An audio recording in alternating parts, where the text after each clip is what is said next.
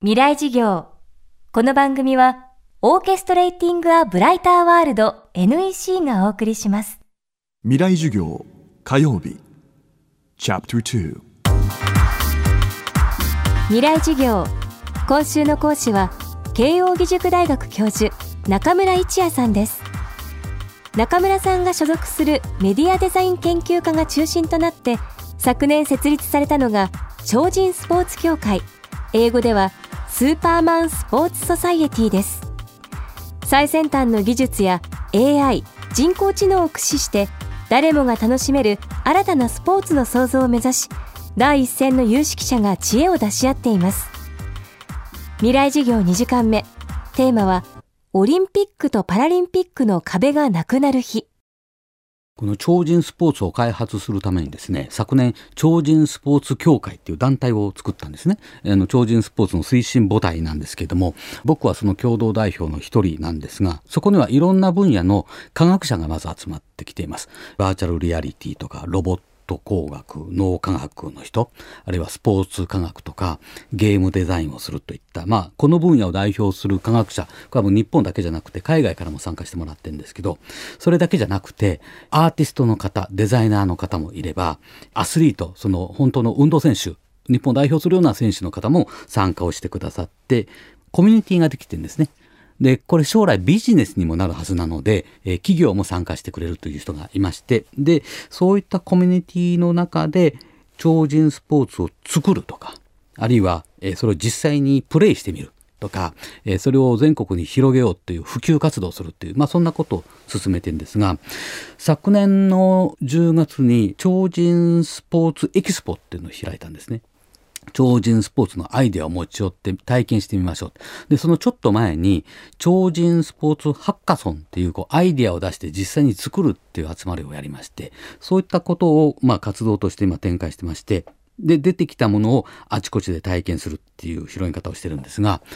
活動を始めて、まあ半年ちょっとなんですけども、その中でも競技が7つも8つも出てきていますから、これをそうですね、オリンピック・パラリンピック開かれる2020年ぐらいまで続けてたら日本から何十種類もの超人スポーツの競技が出てくんじゃないかなと思います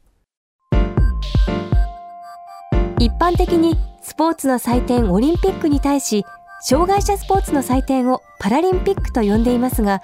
近い将来超人スポーツによってこの壁が取り払われるかもしれません。僕メガネをいつもかけてまして遠近療養なんですけどこれ外すと目が不自由でうまく歩けないんですつまりそういう意味で言うとある種の障害を持ってるんですけどそれをメガネっていう技術使えば健常者になれてるんですね。でマイナスが新しいテクノロジーによって逆にもうプラスになるっていう時代が来てんじゃないかなと思うんですね。マルクス・レームさんというドイツ人がいるんですが、えー、2012年のロンドンパラリンピックの走り幅跳び金メダリスト。だから義足で走り幅跳び飛んだ人なんですけどもね。去年の10月そのマルクス・レームさんはカタールで行われた障害者の陸上世界選手権で8メートル40センチまた記録更新したんですね。もう8メートル40センチっていうのはですね前回のロンドンオリンピックの健常者のつまりオリンピックの走り幅跳びの金メダル。これが8メートル31センチでしたから勝ってんですよ。金メダル取れちゃうんですよ。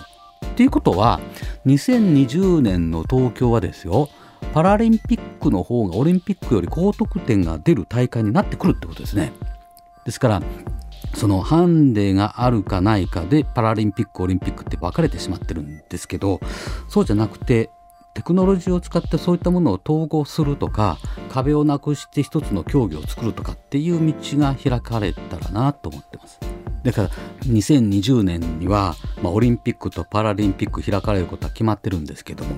超人スポーツ世界大会っていうのを一緒に走らせてその3本まず走らせるでそれがゆくゆくは統合されていくっていう世界を勝手に夢見てるんです。機械と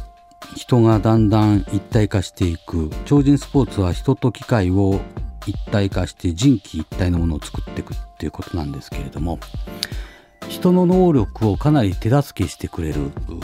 という、まあ、そういったものを身につけていくことになりますし人の知能を補完してくれる人工知能も使っていくということになるんですけどもそうするとますます自分の身体体とは何かあるいは自分が考えるっていうことは何かっていうことが問われるようになってくると思うんですね。で、まあ、超人スポーツが大事にしていることっていうのはだからこそきちんと体を使って汗をかいたりっていうそういうことの、まあ、感覚みたいなことを保っていって研ぎ澄ませようっていうことが大事だと思っています。それと同時に人と人との関係ですね。平たい言葉で言うとコミュニケーションですけどもこれがますます重要になってくるだろうと思いますねですから知識といったものはもうネットとか、えー、スマホなんかで外から入る取り込むっていうことができるようになると思うんですけど生身の人と人との感情みたいなのっていうのはどうしてもそうなってくる分より大事になってくるのでそこの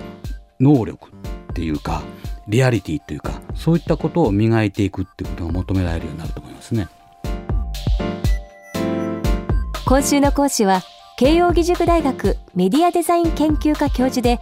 超人スポーツ協会の共同代表中村一也さん。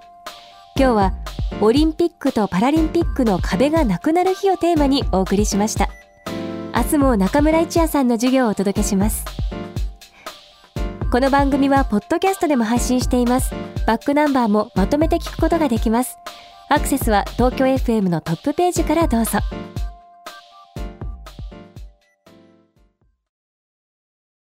未来事業。この番組はオーケストレーティング・ア・ブライター・ワールド NEC がお送りしました。